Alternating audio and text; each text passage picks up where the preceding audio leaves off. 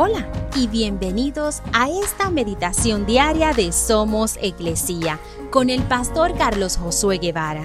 Mi nombre es Magali Méndez y queremos darte las gracias por permitirnos traer esta palabra de bendición a tu vida el día de hoy.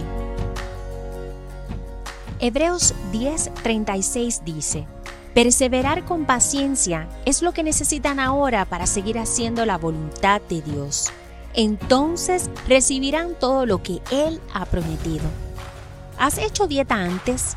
Si tu respuesta es sí, sabes lo difícil que es empezar una dieta. Cuando empiezas a pasar momentos en los cuales tienes mucha hambre, al punto que no te deja concentrarte bien. Es muy difícil no comer, especialmente cuando te invitan a comer y te ofrecen comida gratis. Las tres primeras semanas son las más duras.